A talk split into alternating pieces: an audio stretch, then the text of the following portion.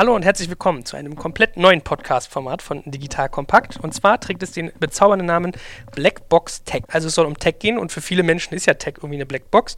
Und wir, das heißt, ich bin nicht alleine, wollen da so ein bisschen Licht ins Dunkel bringen. Stell dich doch mal ganz kurz vor. Moin, ich bin Johannes Schaback, Mitgründer und Mitgeschäftsführer von Ladenzeile.de, bin Informatiker vom Hause aus und habe anno 2007 als Software-Engineer angefangen bei Rocket Internet, dafür sehr, sehr, sehr viel gelernt. Dann eben Ladenzeile gegründet, 2013 an Axel Springer slash Idealo verkauft und bin seitdem auch als Business Angel aktiv in der Gruppe Saarbrücke 21 und beschäftige mich dort in erster Linie mit Tech-Themen. Also alles um Skalierung, Recruiting, Softwareentwicklungsprozesse, Machine Learning, Data Science, pipapo also man merkt ja schon so ein bisschen, ich kenne ja Rocket Internet auch relativ gut. Wenn man bei Rocket angefangen hat, ist es ja eigentlich immer so, wenn du ein Thema gut kannst, und das würde ich dir mal attestieren, ist es so, ein Oliver Samba kommt hin und sagt, mach mal ein bisschen Brain Drain hier, also gib mal dein Wissen auch an andere weiter, wir machen Erfahrungsaustausch. Das heißt, du hast da sehr, sehr viel Interaktion gehabt, sehr viel gesehen, ich glaube auch sehr viele Phasen begleitet. Dann Business Angel ist ja nochmal eine ganz andere Phase, sehr auch viel, viel Junges und sozusagen sehr viel Anfängliches. Und Springer zum Beispiel ist ja so ein bisschen, wahrscheinlich ein bisschen was von allem. Sehr viel, was sehr mature ist, was sehr, sehr weit ist, aber so ein bisschen eine gute Mischung. Und das finde ich ja persönlich sehr, sehr spannend. Ich glaube, das darf man ja auch sagen, dich, dich fragen viele Leute nach ihrer Erfahrung, nach deinem Wissen und bist ja gleichzeitig auch sehr, sehr, wie soll man sagen, sozialtauglich. Also man, ohne dass es jetzt böse gemeint ist, es ist ja durchaus auch mal so, dass wenn jemand tief technisch irgendwie dabei ist, dass der so ein bisschen verschroben ist, sagt man zumindest schnell mal nach. Äh, stimmt, ne? also es ist äh, in der Tat so, dadurch, dass man sich einfach auch als Techie sehr, sehr, sehr intensiv mit sehr komplexen Themen auseinandersetzt, verbringt man nicht so viel Zeit mit Kommunikation. Punkt. also so viel schon mal also, zu unserem ersten Klischee. Man übt es einfach nicht, ne? Es ist mhm. einfach so.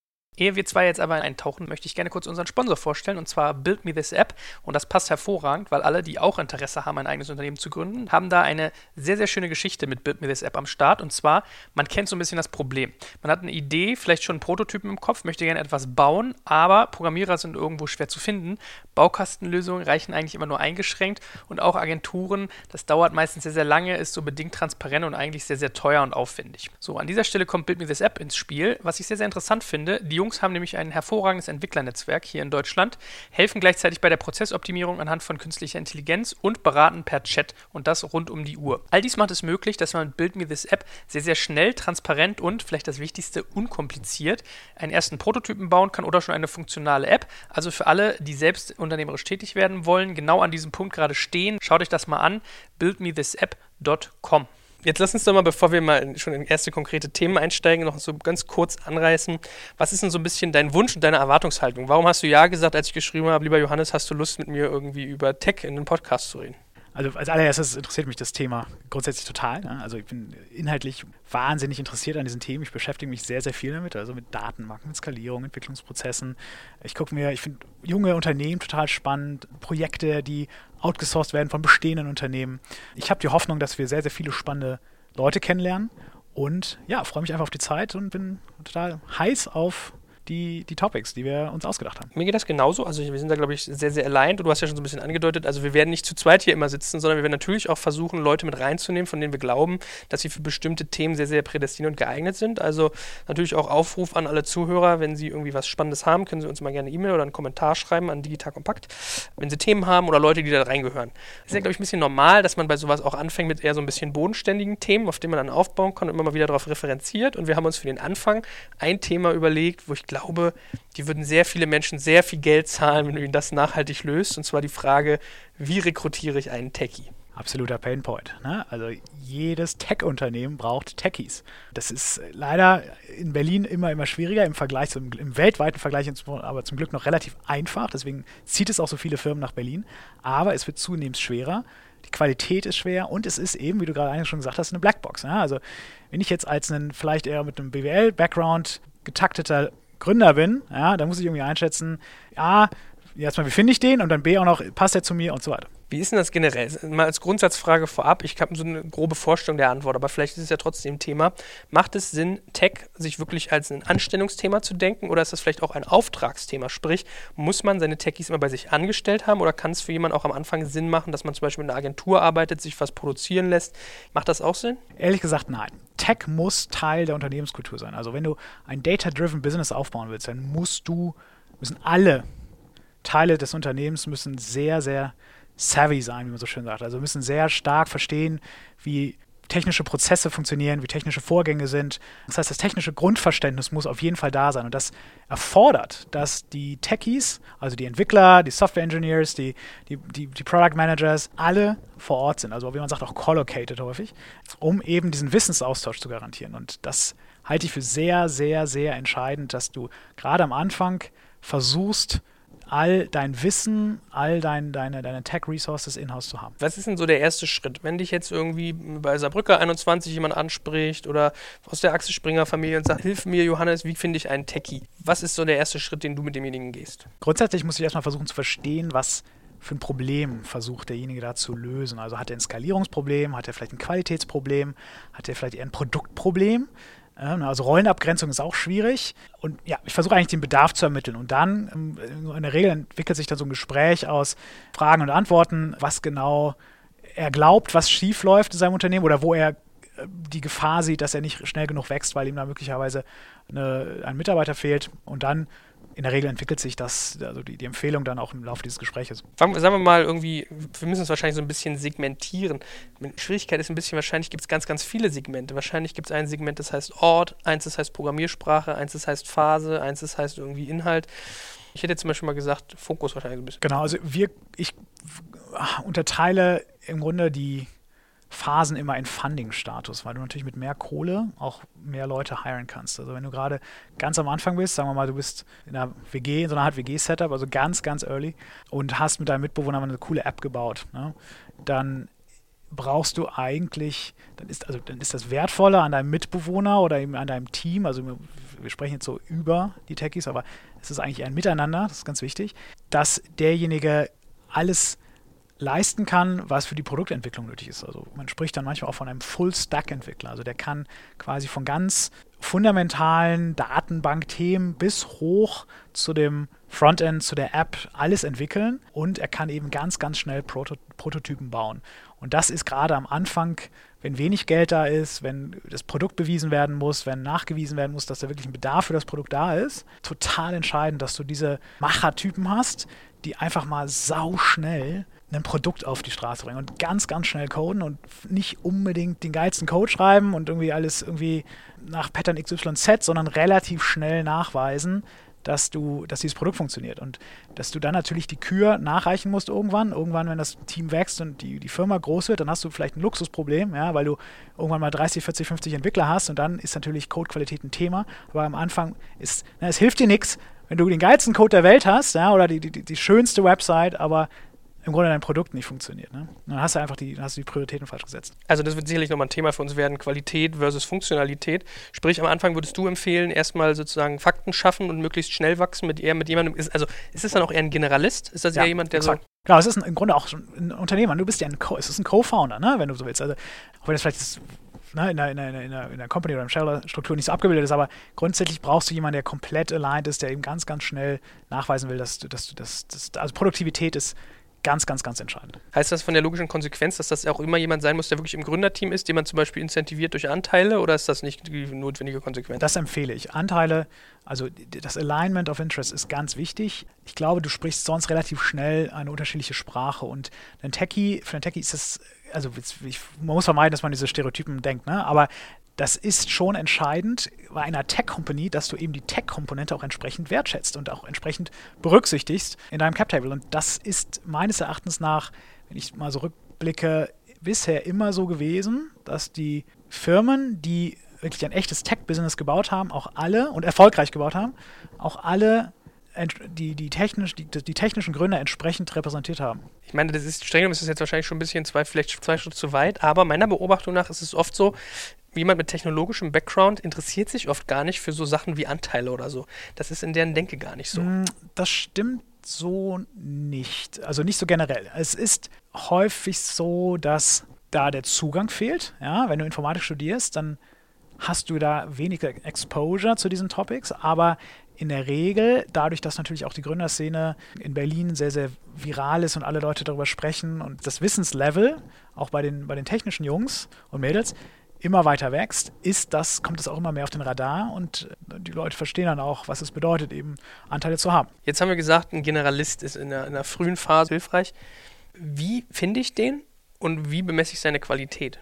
meiner Erfahrung nach ist der bisher erfolgreichste Recruiting-Kanal äh, eines frühen Startups oder eines frühen Projektes immer noch Word of Mouth und Referenzen. Also das hat bisher am besten funktioniert. Es ist relativ selten so, dass ein Gründer mit einer Idee startet und überhaupt keine, gar keinen Plan hat, wie er das baut. Die Taschen sind ziemlich leer in der Regel, sodass du dann auch nicht daran denkst, irgendwie an Nearshoring oder an der Agentur. Aber ich, ich sag mal so, es gibt, also ist es wirklich so, dass man immer klar hast du irgendwie mal einen Kommiliton, von dem du weißt, der hat mal was programmiert für dich oder hast du irgendwie einen Schulfreund oder oder oder. Aber was macht denn jetzt jemand, der so gar keine, wie sagst du mal, Exposure zu Tech hast?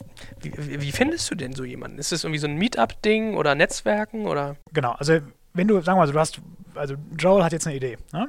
möchte eine App bauen, beispielsweise ganz konkret, und überlegt sich, okay, in welchem Space ist das? Vielleicht irgendwie Versicherungsspace oder ist das im ne, Fintech oder ist das eher Lead Gen oder, oder ne, äh, was auch immer?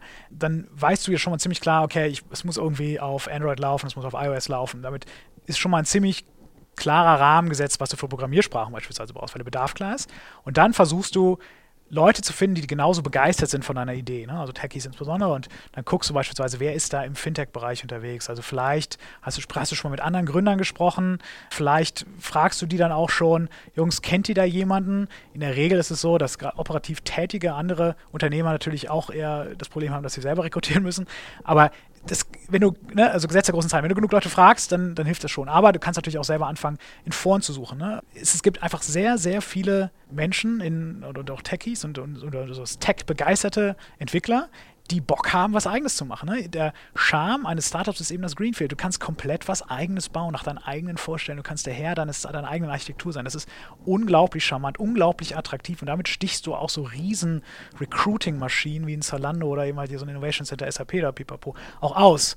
Und die musst du aber ansprechen. Die musst du, dem musst du halt zeigen, Jungs, hier ist eine wahnsinnig tolle Möglichkeit für euch, in eurem Bereich, idealerweise, wo du dich schon ein bisschen auskennst, was zu machen. Macht das eigentlich Sinn, dass so jemand hingeht und zum Beispiel auch mal Jobanzeigen irgendwo schaltet, auf einem Gründerszene, deutsche Startups, Digital Kompakt oder, oder, oder? Oder ist das wirklich eher so persönlicher Kontakt, Menschen treffen? Das ist eine gute Frage. Ich habe das Gefühl, dass bisher, also es ist einfach ein Fakt, dass viele Gründer und auch sozusagen ihre, ihre, ihre technischen Co-Founder gefunden haben über, über Kontakte, ne? über ihr Netzwerk. Häufig nehmen die Jungs die einfach mit. Ne? Also was leider gelegentlich passiert ist, das muss jetzt nicht schlechtes sein, aber das, da haben eben schon zwei in einem Unternehmen gearbeitet, haben zusammen auch schon diese Idee entwickelt in ihrer Freizeit und verlassen dann gemeinsam dieses Unternehmen und bauen dann eben das, das, das dann neu auf. Ne? Ist, glaube ich, theoretisch möglich, dass du eine Anzeige schaltest. Es kostet halt jede Menge Kohle, ne? du musst halt CV screenen, du hast wenig, du hast vielleicht auch nicht so viel Zugang, du musst halt auch sehr viel ausprobieren. In der Regel ist sozusagen das klassische Recruiting, also insbesondere das Gießkannenprinzip, das auf Stack Overflow Anzeigen schaltet, fordert auch schon relativ viel Kohle. Ne? LinkedIn auch.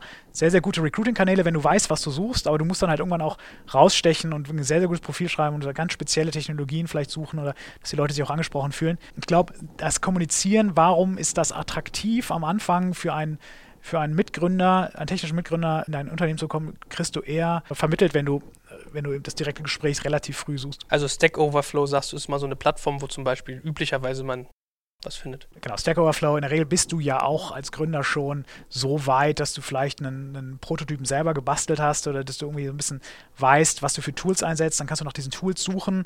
Ähm, du kennst vielleicht auch schon das Problem oder weißt irgendwie, du willst eine Recommendation Engine bauen und dann guckst du mal so irgendwie auf den Apache Mailing Lists für Recommendation Engines oder irgendwelchen Big Data Topics, was da für Leute unterwegs sind und sprichst da vielleicht, vielleicht mal jemanden an direkt. Ne? Das, in der Regel ist sehr viel Kreativität und auch eine gewisse Persistenz, wenn man so will, gefordert, dass du wirklich den Leuten nachgehst und flirtest ne? und den Leuten sagst, hier Jungs, habt ihr nicht Bock mit mir was richtig Geiles, Großes aufzubauen? Also sind Foren generell so ein bisschen, also ist es so ein bisschen so dahingehend, wo die Beute äh, selber ist, ja, wo die an, die an die Wasserstellen, ist das so ein bisschen so ein, der Hebel? Ja klar, also Direct Search nennt sich das, ne? also sozusagen im, im Tech Recruiter Speak. Du versuchst natürlich auch auf Xing Leute anzusprechen ne? oder eben direkt auf LinkedIn anzusprechen. Ähm, von denen du glaubst, das können Kandidaten sein. Ne? Ist auch in der Regel so, dass auch ich bekomme sehr, sehr viele Angebote. Ich lehne die alle ab, beziehungsweise ich antworte nicht mal, ehrlich gesagt. Wenn mir aber ein junger Gründer schreibt, der sagt, ich habe die und die Idee und ich suche einen Co-Founder, einen technischen Co-Founder und ich glaube, du könntest, du könntest ein guter Fit sein, dann antworte ich dem wenigstens. Ich sage zwar meistens, nee, sorry, aber hast du nicht Bock auf Saarbrücke 21? ähm, aber ich, dem, dem antworte ich schon. Ne? Also da ist eine persönliche Ansprache. Das ist, das, da bin ich dann auch relativ schnell angefixt. Und ich glaube, das, das, das erfordert schon einfach Arbeit. Aber genau. Wie ist denn die umgekehrte Perspektive eigentlich? Wenn ich jetzt ein Techie bin und habe Lust irgendwie auf ein junges Startup, weil ich vielleicht von einem großen Konzern komme und mir das zu eng ist. Gibt's was, auch. Was Gibt's würdest du empfehlen? Was ist da der, der gute Weg, um sowas zu finden? Ich würde, das ist eine interessante Frage. Also ich glaube, ich würde über, also ganz klar, wir beispielsweise von der Saarbrücke 21 haben in der Regel viele Themen und viele Unternehmen in unserem Portfolio, von denen wir wissen, dass die Techies suchen oder auch Mitgründer. Also wir haben viele Ideen. Wir sehen auch viele Gründerteams, die überlegen, etwas zu machen, wenn sie die Teamkomponente hätten. Ich bekomme regelmäßig Anfragen, kennst du einen Techie, kennst du einen Techie? Also ich würde immer versuchen, mein Netzwerk zu erweitern. Ne? Ja, und irgendwie meine Fühler auszustrecken in Bereiche, die mich interessieren in, in, in, Probleme oder Opportunities, die mich interessieren und dann zu versuchen, da mein Netzwerk aufzubauen. Also auf die Meetups zu gehen, möglicherweise eben auch auf diese, es gibt ja auch sehr, sehr viele nicht technische Pitches. Es gibt an den Unis sehr, sehr gute Center for Entrepreneurship an der TU Berlin, also so, so Art Lehrstühle, die ähm, jungen Gründern helfen, ihre, ihre Idee auf die Straße zu bekommen daran würde ich mich wenden. Sind Angel und Investoren generell eigentlich ein guter Gatekeeper sozusagen, wenn ich irgendwie, sowohl wenn ich ein Techie bin und ein Startup suche, als auch wenn ich ein Startup bin, das ein Techie sucht? Grundsätzlich ja. Also Angel sind in der naturgemäß sehr, sehr frühen Phase eines Unternehmens involviert und kennen daher und haben auch in der Regel ein sehr, sehr gutes Netzwerk und können ein absoluter Multiplikator sein, in beide Richtungen. Jetzt, sagen, jetzt setzen wir mal voraus, sagen wir mal, ich habe jemanden gefunden, von dem ich glaube oder weiß, er ist ein Generalist, das passt irgendwie auf der persönlichen Ebene, der hat Bock auf das Thema. Wie erkennt jemand, der keinen technischen Background hat, ob derjenige gut ist? Ich glaube, es gibt zwei Komponenten. Es gibt natürlich einmal, also wie immer sozusagen eine fachliche Komponente, die natürlich einfach schwer ist einzuschätzen, wenn du keinen technischen Hintergrund hast. Was ich da empfehle, ist zu gucken, was hat er vorher gemacht. Ich vielleicht auch nochmal mit, ne, also irgendwie gab es ja eine, eine, eine, Vorstellung über einen Freund, vielleicht nochmal zu fragen, wie, wie, was, ne, in welchem Rahmen arbeitet er aktuell, wie viel Erfahrung hat er, das zu, einfach zu versuchen ab, zu, zu quantifizieren, was, was er gemacht hat, woran, welchen Thema hat er gearbeitet. Und die zweite Komponente ist einfach dein Bauchgefühl. Wenn du das Gefühl hast, er ist so begeistert wie du, wenn du das Gefühl hast, ihr sprecht dieselbe Sprache, wenn das funkt, ja, wenn ihr euch gegenseitig befruchtet, im wahrsten Sinne des Wortes, ja, wenn, wenn, du merkst, boah, der geht jetzt nach Hause und den lässt diese Idee nicht los und der, der fängt an zu Hause, nach, zu Hause zu coden. Ne? Also viele Techies sehen ihre Arbeit ja nicht als Arbeit, sondern als auch eine Mischung aus Hobby. Ja? Die, die coden ja zu Hause auch. Ja, ich habe auch ein Hobby, ne? OpenGL. Das ist aber nichts, was ich in meiner Firma, in meiner Arbeit sozusagen machen kann. Und äh, wenn ich, ne, aber wenn ich dann, wenn, ich wenn, du, wenn du merkst, er geht nach Hause und der ist angefixt und er schreibt dir zurück, hat schon Ideen, sprudelt aus ihm raus, dann stehen die Zeichen dafür gut, dass du den richtigen die richtige Person gefunden hast. Wie kann man denn benchmarken sonst? Also gibt es Menschen, die man mit mal in so ein Gespräch nehmen kann, der dann überprüft, ist es gerade Bullshit-Bingo, was da immer um die Ohren haut oder hat das wirklich Substanz? Gibt es da irgendwie einen Hebel? Genau, du kannst versuchen, einfach jemanden mitzunehmen, dem du vertraust. in meinem Fall ist es so, dass ich manchmal gefragt werde, die CTO-Kandidaten für die Startups, in die wir investiert sind, zu interviewen. Das mache ich gerne.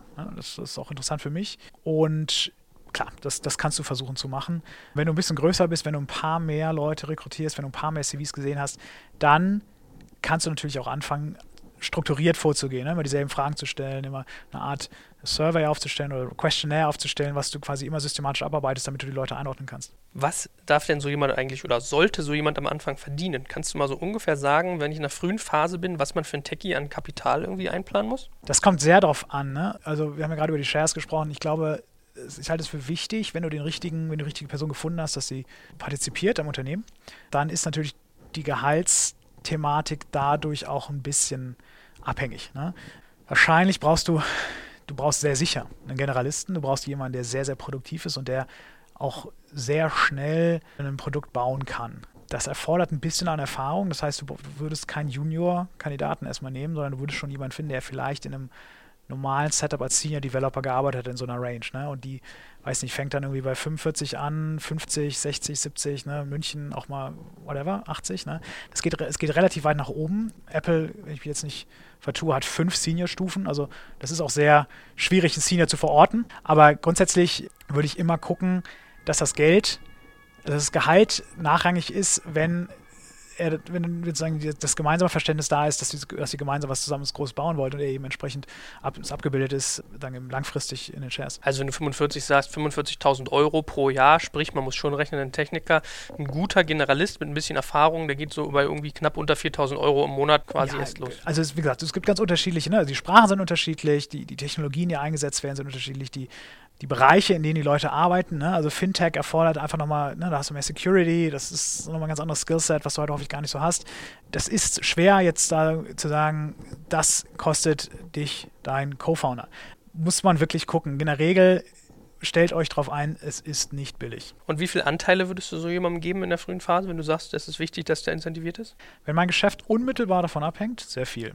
Wenn mein Geschäft nur in Teilen davon abhängt natürlich weniger. Also wenn ich äh, sozusagen primär eine Sales-Bude bin, dann würde ich wahrscheinlich gucken, dass ich, ja, dass ich das für mich äh, verorten kann. Dann habe ich natürlich auch irgendwie die Sales-Komponente idealerweise abgebildet. Kommt wirklich sehr aufs Modell an, muss man sagen. 5%, 15, 25, was ist denn da viel, was ist wenig? Ich habe viele Unternehmen gesehen, wo ähm, der CTO mit 10%. 10 beteiligt ist. Ja. Macht es dann Sinn, wirklich einzelne Personen zu, äh, zu beteiligen sozusagen? Oder könnte man auch sagen, man schafft, schafft irgendwie eine Technologie-Holding, wo man das gesamte Tech-Team dann sukzessive sozusagen dran beteiligt? Oder ist das eher untypisch?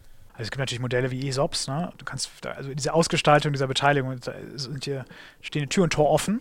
Da gibt es auch sehr viele Möglichkeiten, wie lange dein dein Vesting läuft ne? oder es noch einen Cliff gibt etc. Also der, ich würde es nie so pauschalisieren. Es sind jetzt 10% angemessen, 5% angemessen. Es kommt auch auf das Stadium der Firma an. Wie viel Wert ist schon da? Ne? Was ist so ein Anteil jetzt schon wert? Das ist, das ist wirklich schwierig, das einzugrenzen. Aber in der Regel, ne, es kommt auch ein bisschen auf die Erwartungen an. Also häufig ist einem, es kommt auch vor, dass ein Mitgründer das Gehalt wichtiger ist, weil er möglicherweise schon Kinder hat, ja, einfach andere Lebensumstände, deswegen eher sozusagen auf, diesen, auf diese Wette in Anführungsstrichen, also Anteile verzichtet und dann lieber sozusagen upfront etwas höheres Gehalt sich wünscht. Das kommt wirklich ganz, ganz auf die, auf die Umstände an. Ich übersetze nochmal ganz kurz für so die, die Non-Core-Berliner, also ESOP bedeutet Employee Stock Option Program, sprich man, man kann Programme schaffen, um Mitarbeiter zu beteiligen. Westen bedeutet, man bekommt Anteile, muss aber eine gewisse Zeit lang da bleiben und Cliff, wenn man das Unternehmen zu früh verlässt, hat man sozusagen das Recht als Unternehmer oder als Unternehmen, die Anteile wieder komplett einzuziehen. So, vielleicht noch einen ganz kurzen Satz zum Thema Programmiersprachen. Kannst du mal so ein bisschen sagen, also mich interessieren da persönlich mal zwei Sachen. Das eine ist so, was sind so die günstigsten und was sind die teuersten Programmiersprachen?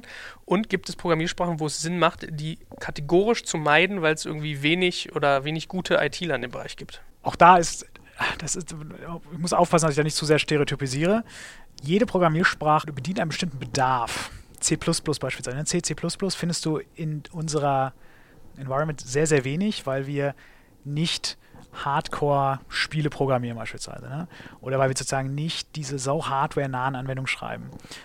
Das ist speziell eine, eine Sprache. PHP ist durchaus gängig, ist komischerweise, wird wahrgenommen als eine Sprache, die nicht so in Anführungsstrichen hoch ist, wie jetzt beispielsweise ein, ein Ruby oder ein, weiß nicht, Scalar, ist aber eine unglaublich robuste und unglaublich vielseitige Sprache, die auch, auch in, von riesigen Tech-Companies eingesetzt wird. Entwickler, der Entwicklerdemand ist da aber nicht so hoch bisher. Java hast du eben insbesondere in so einem Corporate-Umfeld sehr stark. Rocket hat sehr viel auf Java gesetzt, jetzt nach wie vor auch nach meinem Wissen und Kenntnisstand. Und du hast eben sehr viele externe Libraries, du hast riesige Communities wie Apache, du hast Spring, äh, du hast, du hast sehr, sehr viele ähm, Bibliotheken, dass du sehr schnell produktiv werden kannst, aber du baust immer, immer so ein kleines SAP mit Java. Ne? Das, das ist schon, das stimmt schon. Es gibt viele Enthusiasten, gibt auch viele na, Enthusiasten, vielleicht, also viele sehr innovativ nach vorne schauenden technischen, technische Softwareingenieure, die sich immer sehr dafür interessieren, was ist gerade auf den Markt kommt, sehr neue Sprachen ausprobieren. ausprobieren ne? Da gibt es Clojure, also funktionale Programmiersprachen, die nicht so in der Art und Weise funktionieren, imperativ wie die, irgendwie jetzt wie in Java beispielsweise. Kann ich später auch nochmal erklären, aber grundsätzlich sind, ist Java dann schon etwas teurer. Ruby traditionell auch etwas teurer weil man meint, dass ein Ruby, Ruby on Rails insbesondere, also das Framework, schneller produktiv ist. Ob das wirklich immer so stimmt, weiß ich ehrlich gesagt nicht. Aus meiner Erfahrung kann ich das nicht mehr bestätigen. Und dann gibt es eben hippe Sprachen, ja, also neu, modernere Sprachen, wie jetzt zum Beispiel ein Scalar, ja, also das ist auch eine Mischung aus, aus unterschiedlichen Komponenten aus Java und, und, und eben anderen Haskell, also funktionalen Programmiersprachen. Und die sind dann, die Jungs sind dann natürlich dann auch, die, die programmieren, die wollen in dieser Sprache programmieren. Das ist auch schön, ja, dass manche Leute ziehen nach Frankreich, weil sie die Sprache sprechen wollen. Das ist absolut, ne, man muss aber gucken, die Jungs wollen damit was machen, denen ist eben die Sprache ganz wichtig. Es gibt aber auch eben Entwickler, die, die sind äh, sprachagnostisch ne? und sagen, mir ist das scheißegal auf gut Deutsch, in was ich programmiere. Ich will ein geiles Produkt bauen und das ist ziemlich schnell. Und ob ich dafür jetzt PHP coden muss oder Java oder im schlimmsten Falle Perl, ja, also irgendwie so ein 8, aus den 80ern, eine Sprache, die älter ist als ich. Ja, whatever. Ich mache das einfach und ich lerne das auch ganz schnell. Ne? Genau. Und dann gibt es natürlich auch wieder sehr spezielle Sprachen, beispielsweise R für statistische Anwendungen, für lineare Algebra, ne, wenn du sozusagen große Regressionen, also statistische Probleme rechnen möchtest, wenn du Machine Learning Umgebungen baust, dann werden die typischerweise in Python geschrieben, ne, also in so einer Script-Sprache, die, die aber auch sehr, sehr populär ist. Also es, es, es, jede Sprache hat seinen Bedarf. Und je nachdem, was du für einen Bedarf hast, richtet sich in der Regel dann auch früher oder später die Sprache danach aus. Wir merken so ein bisschen, es gibt mal, verbreitete, jetzt hast du irgendwie Java gesagt, ein PHP, ein Ruby. Hm, da wird man wahrscheinlich auch einen relativ breiten Talentepool haben, weil es halt gefragt ist. Und je spezieller das wird, desto teurer jetzt gehen wir mal ein Level weiter. Jetzt haben wir gesagt, den, den Generalisten am Anfang. Was ist denn, wenn jemand, der schon ein bisschen reifer ist, eigentlich einen CTO sucht? Gibt es da irgendwie gute Wege, wo du sagen würdest, die sind mit hoher Wahrscheinlichkeit erfolgsversprechend und was für andere Anforderungen bringt das mit sich. Also du meinst jetzt, dass ein, ein erfahrener Gründer, also ein Serial Entrepreneur, idealerweise ein CTO sucht, der auch schon etwas erfahren ist? Oder? Na, sagen wir mal so, wenn du die, die frühe Phase verlassen hast, wenn du jetzt schon irgendwie ein ganzes Stück weiter bist, vielleicht zwei Jahre down the road, vielleicht vier, vielleicht auch ein Konzern, der jetzt irgendwie Richtung Online shiftet und sagt, ich möchte das alles in die Hände von einem CTO oder CIO, wie man den irgendwie nennen mag, in dem Bereich legen da verändert sich ja wahrscheinlich das Anforderungsset. Du brauchst ja dann irgendwann nicht mehr Generalisten, das sind ja teilweise sogar Manager dann manchmal eher. Was, was, was, was passiert da? Genau, das Anforderungsprofil ändert sich in der Tat. Es wird immer mehr, der Auf, der, was immer wichtiger wird, ist der Aufbau von Strukturen. Der Softwareentwicklungsprozess wird immer entscheidender. Häufig erleben schnell wachsende Unternehmen das Phänomen, dass ihr, dass die Produktivität zu so einem Grinding Halt, nennt man das, kommt, also zu so einem knirschenden Stopp kommt und man das Gefühl hat, Früher, vor zwei Jahren, waren wir doch total schnell und da haben wir jedes Feature sofort am selben Tag deployed oder live geschaltet und es ging ganz, ganz schnell. Und jetzt brauchen wir irgendwie Zyklen von vier Wochen.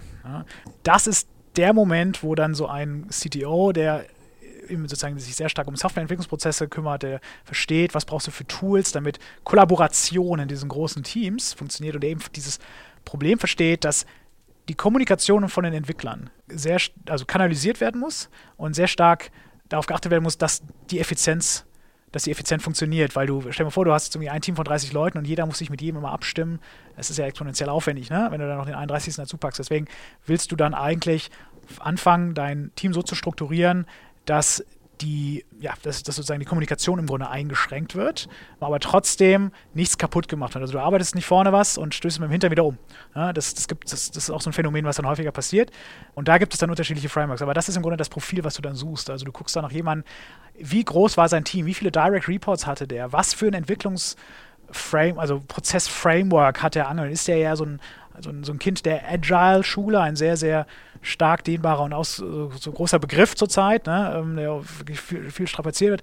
Lean Management, ne, hat er, was, wie geht er an Projektmanagement ran? Was ist der, ist der ein guter Coach für seine Mitarbeiter? Das sind dann eher Kriterien, nach denen du entscheidest. Ist für sowas eigentlich Agenturen, Beratungen, Helfer? Weil, also du hast ja gesagt, du hast so eine Anfrage auch öfters mal, dass deine Startups, die du finanzierst, sagen, hey Johannes, kannst du dich mal bitte mit dem Bernd hier in den Raum setzen, der soll bei uns CTO werden. Da ist ja richtig Verantwortung hinter. Das ist ja wirklich richtig Cash, was da dran hängt und man, man durchblickt es ja als Gründer teilweise nicht. Gibt es da irgendwie Wege, sich Hilfe zu holen, mhm. wenn man selber nicht so... Gibt es in der Tat, also es gibt wirklich ein ganzes, ein ganzes Heer an Coaches und auch sehr guten Agile-Coaches und es gibt auch sehr viele schlechte Agile-Coaches und auch Beratungsfirmen, die sich darauf spezialisiert haben, die, die, die Softwarehäuser zu restrukturieren. Ne? Ich würde im ersten Schritt versuchen zu gucken, also erstmal muss man genau verstehen, was ist eigentlich unser Problem. Habe ich ein Transparenzproblem oder habe ich eher ein Kommunikationsproblem? Ist zu viel Kommunikation vielleicht eine Schwierigkeit oder habe ich ein Qualitätsproblem im, im Ergebnis der Arbeit? Das einmal erstmal zu realisieren, was, was, wo genau liegt der Hase im Pfeffer. Und dann würde ich als allererstes versuchen, mein Netzwerk anzusteuern und zu gucken, gibt es Leute in meiner Umgebung, die dieses Problem schon mal gelöst haben oder die mir wahrscheinlich helfen können, dieses Problem zu lösen. Und dann entsteht ja auch so ein Sparings-Modell. Ne? Also du, wie, so, wie, so, eine Katze am Kratzbaum fängst du an, deine, deine Krallen, deine verbalen Krallen zu schärfen, dich sozusagen darauf vorzubereiten, was ist eigentlich unser Problem, du kannst es besser eingrenzen. Und dann kannst du auch mit einer sehr konkreten Fragestellung an einen externen Coach beispielsweise herantreten. Und das muss wirklich dann aber auch wirklich eine eingegrenzte Fragestellung sein, weil sonst funktioniert das in der Regel nicht, weil es sich dann sehr schnell so verläuft. Andere Alternative ist, du fragst eine Agentur oder ein Coach, dich einfach mal zu begleiten. Das haben wir beispielsweise bei Visual Meta gemacht. Das hat uns sehr geholfen, um einfach mal Eindrücke zu gewinnen. Und die Jungs haben dann Sachen entdeckt, an die wir nie gedacht haben. Und, äh, Zum Beispiel? Ja, beispielsweise fehlten uns bestimmte sogenannte Artefakte, also Sachen, also Tools, die wir verwenden müssten, um beispielsweise unsere Arbeit sichtbarer zu machen. Ja. Wir haben zwar, kann ich glaube ich auch aus dem Nähkästchen durchaus erzählen, wir haben immer schon einem Entwicklungsprozess, der nennt sich Scrum, gefolgt, aber ohne wirklich zu verstehen, was dahinter steht und was, was das genau bedeutet. Wir haben sozusagen halbherzig betrieben, haben zwar dann irgendwie so ein, ja, so ein Ticketing-Tool gefüllt mit Tickets und wir haben dann irgendwie immer alle in zwei Wochen so, ein, sozusagen so, einen Entwicklungszyklus äh, benannt und haben aber eigentlich nur halbherzig den geplant und auch nur halbherzig getestet und halbherzig irgendwie das, das Ergebnis uns wieder angeschaut und haben auch nicht wirklich reflektiert, waren wir jetzt gut, was können wir besser machen. Also viele Elemente dieses, dieses, dieser Scrum-Idee haben wir gar nicht richtig implementiert gehabt. Und die Jungs haben einfach den Finger in die Wunde gelegt und gesagt, also, dieses Meeting, was ihr da macht, ist eigentlich für den Arsch. was, was wollt ihr eigentlich damit erreichen? Und dann haben wir gesagt, ja, hm, stand halt in einem Buch. Ja, ja, stimmt, steht in einem Buch, aber nicht nur die Überschrift lesen, auch darunter, warum man dieses Meeting macht. Ja, good point. Wir sind mal zurückgegangen, uns hingesetzt, haben das durchgelesen, eben auch ne, den, ähm, Jeff Sutherland habe ich mal getroffen, sehr inspiriert. Und dann, genau, also dann, dann, fängst du dich halt damit zu beschäftigen, ne? Und ja, und so wird das besser. Aber es erfordert immer einen sehr, sehr starken Eigentrieb, ständig sich zu verbessern zu wollen, ständig zu hinterfragen. Also im Grunde so ein Insecure Overachiever idealerweise zu werden. Machen wir eigentlich gerade das Richtige? Sind, arbeiten wir in den richtigen Themen? Also Act oder Plan, Act and Adapt, ne? Das ist ganz wichtig. Wo finde ich denn solche Agenturen, die mir vielleicht sogar beim Recruiting von so jemandem helfen können? Also gefühlt macht es jeder so ein bisschen, aber keiner wirkt mir so, oder vielleicht kenne ich nur die richtigen Spezialisten nicht. Mhm. Es kommt auch sehr auf deine Unternehmenskultur an, was passt wirklich zu dir. Ne? Also manche Leute sagen immer so, ja, Process äh, oder, oder People over Process und so, ne? das wird häufig missverstanden in der Regel musst du wirklich ein paar ausprobieren, befürchte ich. Oder du bekommst eine Empfehlung von einem Freund. Du musst ein bisschen gucken, was ist wirklich dein Problem, was du lösen willst. Was willst du erreichen? Change Management ist grundsätzlich natürlich auch immer nie so ganz so einfach. Du kannst nicht alles auf einmal ändern. Ich würde mir erstmal gucken, was ist mein größtes Problem und das ist erst lösen. Was ist denn so die Kostenkomponente, die ich für ein CTO rechnen muss? Kommt sehr auf das Unternehmen an, kommt sehr auf die Technologien an, kann sehr teuer werden. Ne? Also also gibt da auch schon sechsstellige Gehälter. Zum Glück in der Startup-Welt in Berlin sehr selten. Wieso zum Glück? Ich denke, die sind so wichtig. Ich bin ja selber auch Unternehmer ne? und ich, ich habe sozusagen zwei Herzen in meiner Brust. Auf der einen Seite bin ich Unternehmer und will mein Unternehmen effizient halten. Auf der anderen Seite bin ich natürlich auch Techie und vertrete irgendwo auch die Interessen unserer Fellow Techies. Aber ich glaube, die, es scheint, also es ist, kommt wirklich ne? wie, viel, wie, viele, wie viele Leute brauchst du, wie viel Erfahrung suchst du, passt der zu mir? Ne? Also wenn du so einen, so einen CTO hast, der vielleicht auf C-Level dann eben auch schon einsteigt, da muss auch strategisch und visionstechnisch ziemlich viel passen. Ne? Von, von der Kultur her, wie führt er die Mitarbeiter, was, was will er für ein Unternehmen bauen, will er eigentlich da ein neues will der eigentlich Strukturen schaffen oder ist ihm Produktivität eben weiterhin wichtig? Da muss man wirklich gucken. Manchmal auch da wieder, ne, musst du Anteile abgeben oder manche interessieren sich dafür gar nicht so sehr, das gibt es auch in der Regel, aber kommst du eben relativ schnell in den, in den hohen fünfstelligen Bereich. Aber ist ja auch eine wichtige Position. Ne? Absolut, absolut. Also insbesondere für große Unternehmen ist das ja auch total gerechtfertigt. Ne? Vielleicht nochmal so zum Abschluss so ein, so ein, so ein Meta-Level, so Kultur, Umgang, so das Menschliche. Worauf muss man achten, wenn man mit Leuten mit technischem Background arbeitet? Gibt es vielleicht so No-Gos oder gibt es irgendwie kulturelle Faktoren, wo du sagst, es ist irgendwie wichtig zu verstehen? Weil ich könnte mir schon vorstellen, dass sie so ein bisschen eine andere DNA mitbringen. Ich glaube, das löst sich immer stärker auf. Ich, mein Eindruck ist, dass, dass, dass, dass, dass technische Mitarbeiter immer stärker im Grunde behandelt werden wollen und auch sich so sehen wie ein ganz entscheidender Teil des Unternehmens. Und das heißt, eigentlich alle normalen Hygienefaktoren, ja, also alle wichtigen Mitarbeiter, also wie, wie du mit einem Mitarbeiter umgehst, trifft eins zu eins auch auf, auf, auf Softwareentwickler zu. Ne? Das, ja, Wertschätzung und dass sie sich weiterentwickeln können, dass sie lernen können, dass sie, dass sie, dass sie vorankommen, ne? dass sie wahrgenommen werden, dass auch honoriert wird, was ihr wirklich in der Regel sehr, sehr entscheidend. Ihr habt einen riesen Hebel. Ne? Also wenn du als Techie zwei, drei richtige Zahlen Code schreibst, ja? also im Sinne von innovativ, da hat keiner dran gedacht, das kann ein Unternehmen also eine ein mega Umsatzexplosion bedeuten. Ne? Umgekehrt natürlich auch. Wenn du einen Bug einbaust, der eben devastating ist, dann hast du natürlich auch the blame and the fame ähm, in beide Richtungen. Grundsätzlich äh, hast du natürlich trotzdem auch immer noch, also ein, ein Softwareentwickler muss sich sehr, sehr stark mit einem sehr, sehr komplexen System auseinandersetzen. Das heißt, er muss sich sehr stark konzentrieren und ist in der Regel abgelenkt. Das heißt, diese sogenannten Context-Switches, das heißt so das Rausreißen aus seiner Arbeit. Ne? Also, es gibt so einen berühmten Film, wo beschrieben wird, wo der Entwickler eben in seinem Tunnel sich befindet, während er codet. Das ist wirklich etwas, was man berücksichtigen sollte. Das heißt also, man sollte nicht unterschätzen, wie hochkomplex diese Arbeit ist eines, eines Entwicklers und da rausgerissen zu werden, das ist etwas, wo man, glaube ich, einfach ein bisschen sensibler sein kann als an anderen Bereichen. Gut, also ich setze meine Entwicklung jetzt nicht neben den Sales-Bereich oder mit reinlerne oder was. Hm. Wie ist denn das eigentlich? Darf ich mich mal darauf einstellen, dass wenn ich irgendwie jemanden mit technischen Background einstelle, dass der mittlerweile vielleicht gar kein Deutsch mehr spricht, dass das viele Zugereiste sind, Amerikaner, Engländer, Spanier, whatever? Das ist ein sehr, sehr guter Punkt. Die Recruiting-Situation in Berlin ist auch schon wirklich so heiß gelaufen, dass wir beispielsweise Lanzeile wirklich auch sehr stark im Ausland suchen. Berlin ist halt aber auch einfach attraktiv. Das heißt, es ist jetzt nicht so, dass wir die Leute hierher ziehen, sondern auch wirklich sehr gerne hierher kommen. Stelle ich darauf ein. Also ein Unternehmen, was die komplette Dokumentation in Deutsch hat, hat ein Problem meines Erachtens nach. Gut, also immer Englisch und international denken. Absolut bringt es denn eigentlich was sonst aktiv irgendwie abzuwerben? Also ich weiß, in den USA gibt es diese Geschichten, da gab es mal eine Firma, die ist zu den, äh, die ist bekannt geworden, weil sie zu den Bussen hingegangen ist, die die Entwickler aus San Francisco zu äh, Facebook gefahren sind und haben den Kaffeebecher geschenkt, frischen Kaffee morgens mit ihrem Logo drauf und ob sie nicht da hingehen wollen. Und es hat wohl bei einigen echt funktioniert. Ist das ein Level, bei dem, auf dem wir auch schon angekommen sind irgendwie in Deutschland? Ja, absolut. Also äh, namhafte und nicht namhafte Firmen äh, schreiben also suchen, machen Direct, sprechen Entwickler an, ne? also wie Sven Meetups organisiert, immer nicht ganz uneigennützig. Das ist schon ein ziemlicher Krieg, ehrlich gesagt. Gibt es da wie, also wie kann man sich davor schützen oder wie kann man auf der anderen Seite da Erfolge verzeichnen? Du kannst dich schützen, indem du versuchst oder indem du irgendwo eine, ja, eine, eine Firma baust, die so attraktiv ist, dass die Leute einfach bleiben. Ne? Dass, dass, dass, dass du es weiterhin so spannend hältst, dass es so challenging ist, dass das Gehaltslevel eben adäquat ist. Man wird als Startup insbesondere nie wirklich voll mithalten können. Es ist immer die Frage, ob du das auch musst. Ne? Ich glaube, vieles ist auch einfach eine Kommunikation, dass du den Entwicklern vermittelst, was, dass es geil ist. Es gibt häufig Situationen, wo ich dann mit ehemaligen spreche und merke, okay, das ist die, da wo er jetzt hingewechselt hat, die kochen auch nur mit Wasser und es ist jetzt auch nicht alles total geil und so insbesondere nicht so awesome, wie das versprochen wurde. Ne? Das heißt also, jetzt, wo der Markt noch etwas älter wird, gibt es auch Leute, die schon etwas mehr Erfahrung und wissen halt einfach, dass alle mit Wasser kochen schützen kannst du dich wirklich nur davor, dass, indem du intensiv mit deinen Entwicklern sprichst, sie verstehst, was, was ihre Bedürfnisse sind, sie fragst, was, wo siehst du dich in fünf Jahren, bist du hier happy, hast du das Gefühl, du, du, du sagen wirst gewertschätzt, ne? passt dir das, hast du das Gefühl, du kommst weiter und so weiter. Ne? Was kann man machen, wenn man von Großen jemanden abwerben will? Gibt es da auch irgendwie so Geheimtipps? Ehrlich gesagt, machen wir das nicht. Wir werben schon gelegentlich mal ab, aber wir sind zurzeit eher, muss man ganz ehrlich sagen, Opfer als, als Täter. Würde ich aber als Gründer wahrscheinlich schamlos ausnutzen. Ne? Also es ist natürlich so, dass wir bei befreundeten Firmen ganz klar nicht agieren. Du kommst aber nicht drum rum. Firmen, die so groß sind, dass du es einfach nicht mehr ändern kannst. Äh, ne? Also wir haben jetzt gerade in diesem Jahr drei Entwickler verloren an Zalando. Ne? Dann ist irgendwann halt auch so die, die Freundschaft auch mal vorbei, sozusagen an der Stelle.